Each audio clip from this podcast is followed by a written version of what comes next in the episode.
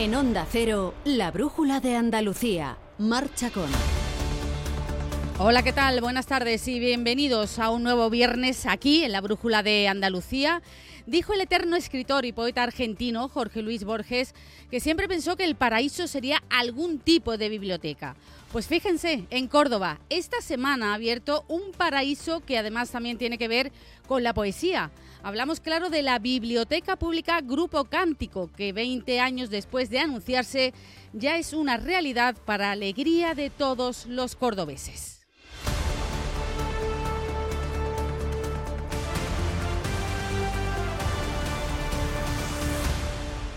Una impresión estupenda y además ya la gente ahí trabajando, estudiando con buenas vistas, mm, todo tanto de revistas que no solamente para estudiantes, sino que tienen revistas de todo tipo para la gente y periódicos para la gente que quiera venir a echar un rato, ¿sabes? Me ha, me ha gustado y además muy espacioso y muy bonito confortable, de, tanto de temperatura, de ambiente, de vista, muy, muy bien, me ha impresionado muy gratamente.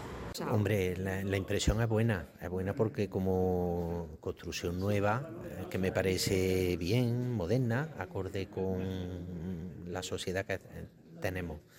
Ya el día a día es lo que se verá si, si es bueno, es malo o no, las deficiencias, el día a día. Un inciso es el aparcamiento de bicicletas por la forma que tiene, parece que no está muy a gusto del usuario. Entonces eh, sería cuestión de poner en la bicicleta otro tipo de enganches, porque por lo visto son enganches bajos y se requiere para bicicleta enganches más altos. Eso como mejora a simple vista. Otra cosa que me he fijado es que en la sala esta de estudio primera eh, debería ponerse que no fuera transparente que fuera más difusa o, poner más círculos de esos en todo, de tal manera que mm, el de fuera no tenga que ver el que hay dentro, ni el de dentro se distraiga con el paso de los de fuera. Eso a simple vista como mejora nada más que recién llegado. Bueno, a mí me parece un gran cambio, un cambio histórico. Esto le hace, hace honor a Córdoba eh, y nos pone a la altura de la biblioteca de Aljaque segundo. A ver, el edificio me parece espectacular, las vistas son espectaculares, está causando sensación de mucha gente. Lo que he visto me ha gustado, pero estoy buscando en base de datos de revistas médicas y no sé si voy a conseguirlo para conseguir algún artículo médico. Todavía no he llegado ahí, no sé si habrá o no. He estado mirando libros de la especialidad que yo tengo de medicina y la verdad que son un poquillo antiguillos. pero en ese aspecto, pero vamos, por lo demás bastante bien. Muy grata impresión, pues en principio las instalaciones son magníficas, parece que está todo muy bien organizado. Hay algunas cuestiones todavía un poquito que tienen que pulir, por ejemplo, la maquinita de sacar los libros y el hacer, pero vamos, pero por lo demás me parece muy bien. Ya estábamos esperando que consiguiera Córdoba tener una biblioteca como se merece pues nos está gustando mucho y además mm, es muy relajante porque con estas vistas que tiene a los jardines, pues ayuda un poco, ¿no? A meterte en el mundo del libro, ¿no? Nos está gustando, estamos recorriéndola y, y nos parece muy agradable y además con los servicios al alcance, la información, los aseos también están cerca ¿no? de donde está el usuario y luego estéticamente es preciosa, que eso también ayuda ¿no? cuando entra en un sitio. Y, además la estantería, los libros están mm, accesibles a personas discapacitadas también, ¿no? Eso también es importante. Bueno, pues estas que han escuchado eran las opiniones de algunos cordobeses que se acercaban ayer, el día de apertura oficial al público, hasta esta imponente infraestructura que llega con cifras mareantes y que supone poner a disposición de los habitantes de Córdoba un mar de cultura. De ello sabe muy bien mi compañera de Onda Cero Córdoba, que me acompaña esta tarde. No es otra que María Luisa Hurtado. ¿Qué tal, María Luisa? Buenas tardes. Buenas tardes, Mar. Pues haces bien en decir que es un mar de cultura, porque fíjate, para situar un poco a los oyentes, voy a dar algunas cifras. Esta biblioteca tiene más de 240.000 archivos entre libros y documentos de diferentes tipos, todos ellos disponibles para para los usuarios. La extensión total del edificio son 7.000 metros cuadrados repartidos en cuatro plantas. Tiene una sala de estudio con capacidad para 68 personas y ha costado más de 20 millones de euros. En este caso, ha financiado el Gobierno central. De hecho, la inauguración el miércoles eh, acudía el ministro de Cultura, Ernest Urtasun, que ponía en valor esta importante inversión. Y tenemos que apostar por las infraestructuras, acordes con, con nuestro siglo como esta biblioteca, que como he dicho será una de las grandes inversiones que hemos hecho, probablemente la más grande de este año, con un presupuesto superior a los 20 millones de euros. Bueno, pues sin duda todo un hito, María Luisa, un impulso a la cultura, como decía el propio ministro al que acabamos de escuchar, en una ciudad efectivamente tan importante para nuestra historia, para la historia en general y el patrimonio cultural y artístico de, de toda España. Pero María Luisa, el ministro no estaba solo ¿no? en la inauguración.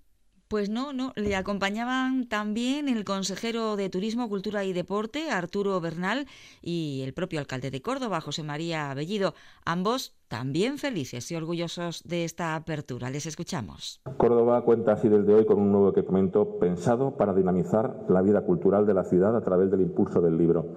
Hoy inauguramos también un centro para la preservación y la difusión del patrimonio cultural y literario andaluz. No solamente una biblioteca, es un gran centro para la difusión y la preservación de ese patrimonio. Una biblioteca no es solo un contenedor de libros, en este caso una biblioteca es la primera piedra de una sociedad construida sobre los cimientos de la cultura.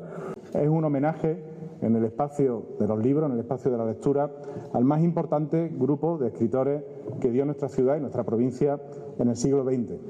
Eh, nos toca ahora, a los que vivimos este mundo actual y estos tiempos actuales, dar relevo, seguramente imposible en el talento y en el genio de esa generación, pero sí dar relevo en el fomento de la cultura, de la lectura y de todo el mundo que hay alrededor y que se va a generar alrededor de esta biblioteca. Bueno, pues claro que sí, que es una gran noticia y por cierto que acompañando a todos ellos estaba otro pilar importantísimo, fundamental de la biblioteca, que es su director, que no es otro que Francisco del Río, que esta tarde está aquí con nosotros en la Brújula de Andalucía y al que tengo el placer de darle la bienvenida. Buenas tardes, don Francisco. Buenas tardes, Mar. Encantada de saludarle. Muchísimas gracias por estar con nosotros. Eh, Francisco del Río, como decía Borges, lo habrá escuchado al inicio de, este programa, lo hemos mencionado al, inicio, dirige usted un auténtico paraíso. Bueno, pues ¿cómo se siente 20 años después de anunciarse la apertura de este paraíso, ver que por fin esta biblioteca pues es ya una realidad en Córdoba? Pues me siento mm, realmente emocionado, aunque era la crónica de una biblioteca abierta, anunciada, pero eh, es verdad que eh, realmente desde el punto de vista personal y profesional, pues ver culminada el, casi el objetivo único de mi, de mi vida profesional y sobre todo emocionado por la cantidad de personas, de antiguos responsables de la biblioteca, que desde los años 70, 80 eh, estaban pendientes de la, nueva y moderna biblioteca que ellos mismos habían imaginado y de la cantidad de personas que ha pasado por los distintos equipos. En el día de miércoles pues estuvieron invitados como no podía ser de otra manera personas que ya mm, tienen una provecta edad que fueron responsables en los años 80 de la biblioteca y realmente su emoción es la que casi ya nos contagia a todos. Bueno, me han dicho que ha inspeccionado usted mismo las obras. Imagino que ya se conoce muy bien al dedillo el edificio. Ha, estado viendo su progreso, obra, obra, ladrillo a ladrillo, todo lo que se ha ido para llegar al culmen de esta biblioteca. ¿Tiene alguna zona favorita a la que llame especialmente su atención? Pues sí, la verdad es que eh, eh, en este tema, bueno, yo llevo desde el año 1992 en la dirección de la biblioteca y el objetivo único era ver esto. De verdad que cuando en el 2004 se, se hizo la primera eh, el primer planteamiento y en el 2005 redacté el programa de uso, pues creía que todo iba a ir más rápido. Evidentemente de ese programa de usos a lo que luego se ha hecho ha cambiado mucho, pero sobre todo ha cambiado la sociedad, la tecnología, las bibliotecas y posiblemente hay espacios que se hubieran planteado de otra manera, pero que mm, sirven eh, igualmente para las demandas de los usuarios. Me ha llamado la atención, por ejemplo, pues que a esa señora les resultara atractivo la zona de revistas que evidentemente vosotros que sois del gremio de la comunicación podéis saber que el mundo del papel pues va cayendo. Eh, tuvimos que rediseñar mobiliario, tuvimos que rediseñar, porque para lo que había pensado albergar ya no hay casi tal número de, edición de revistas en papel. Ese, espacio de la, de la hemeroteca eh, es un espacio amplísimo con una vista eh, estupendas tanto a la avenida como al jardín y es un espacio muy agradable. Pero realmente eh, de los mm, espacios que yo me siento más, más orgulloso, porque es algo que planteamos en, el origen del proyecto, es la sala de estudio y el salón de actos, porque planteamos de principio como una de las eh, ofertas que tenemos que hacer a la demanda social de espacios que puedan ser usados fuera del horario de la biblioteca. Y en concreto, aunque me han parecido muy acertadas todas las opiniones de, las personas, porque incluso las opiniones críticas están en cierto modo fundamentadas. Hay que escucharlas, pues, evidentemente.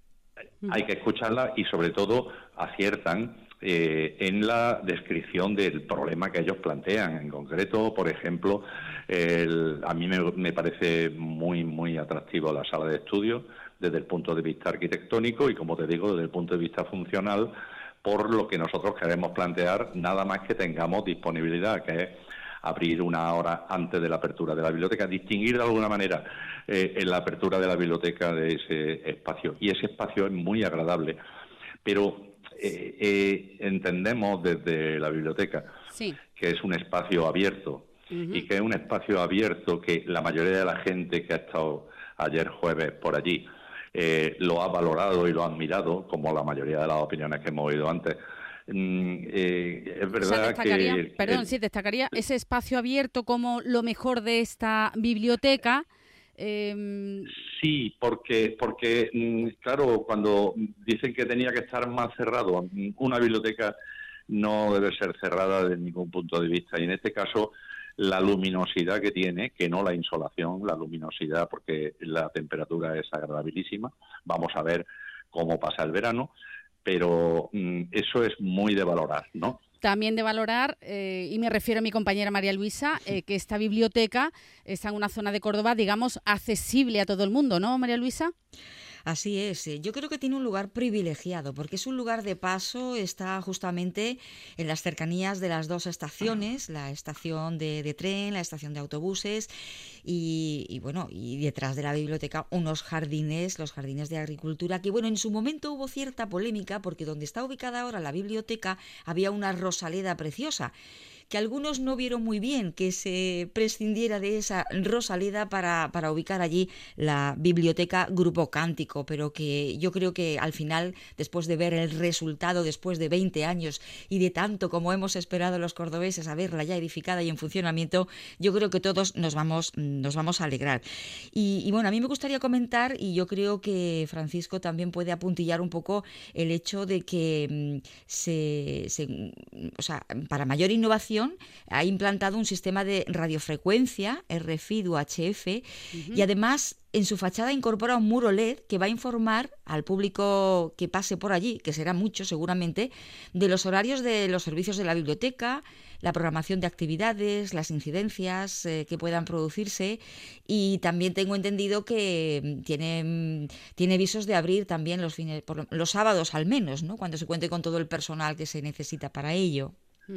Bueno, permitidme en este momento, eh, don Francisco, María Luisa, que escuchemos un poco a uno de sus miembros fundadores y quizás de los más conocidos, que además fue, eh, recordamos, Premio Princesa de Asturias de las Letras, Premio Internacional de Poesía Federico García Lorca, también otros muchos eh, más premios. Habló, por supuesto, del gran poeta cordobés Pablo García Vaina. Le escuchamos aquí declamar parte de su obra Amantes del libro Junio.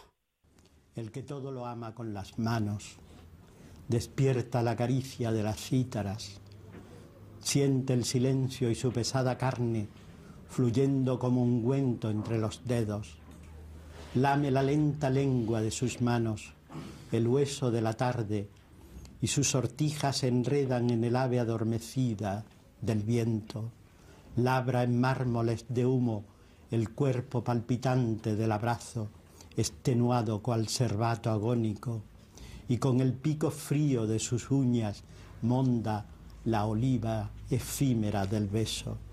El que se ama solo, el que se sueña bajo el deseo blanco de las sábanas, el que llora por sí, el que se pierde tras espejos de lluvia y el que busca su boca cuando bebe el don del vino y precisamente he puesto un corte de García Baena porque tengo entendido que tienen ustedes, señor del Río, todo su fondo, sus escritos, sus libros. ¿Ha sido una donación de la familia? Em, dígamelo en breves palabras. ¿Ha sido una donación de la familia? ¿Tenían ustedes ya ese fondo? Sí, eh, la familia tuvo la enorme generosidad de ofrecer en donación a la Consejería entonces de Cultura y Patrimonio Histórico del legado bibliográfico y documental. Así se hizo en un acto el 29 de junio de hace dos años eh, en el Alcázar de los Reyes Cristianos. El legado, la biblioteca de Pablo García Baena permanece en la Biblioteca de Andalucía y el legado documental eh, eh, previamente digitalizado en la Biblioteca de Andalucía lo albergamos en la Biblioteca Provincial de Córdoba, precisamente en agradecimiento a ese gesto, la sala de investigadores de la biblioteca se llama, lleva el nombre de Pablo García Baena. Y ya para terminar, nos queda poquísimo tiempo, don Francisco. Em, ¿Tendrá alguna, muchas anécdotas que contar? ¿Podría eh, compartir con los oyentes, con nosotros, la más curiosa, la más cariñosa que tengan este, en esta vida entre los libros? ¿Alguna sí que recuerde? Eh, realmente no, porque la, la, verdad es que todo el personal que hemos pasado por la antigua sede de Amador de los Ríos eh, hemos vivido en la angustia de no poder prestar un servicio que sabemos prestar y que la, y que la sociedad demanda. Es bastante más emocionante el día de ayer en el que la gente, por ejemplo, alguna persona ha llegado y ha preguntado, ¿es gratis? Eh, entonces, eh, ese tipo de cosas que recuerdan la sociedad de hace 50 años, antes de que la ley de biblioteca de Andalucía del año 83 mm, declarara ya la lectura libre, gratuita y demás, pues parece una, una cosa rara.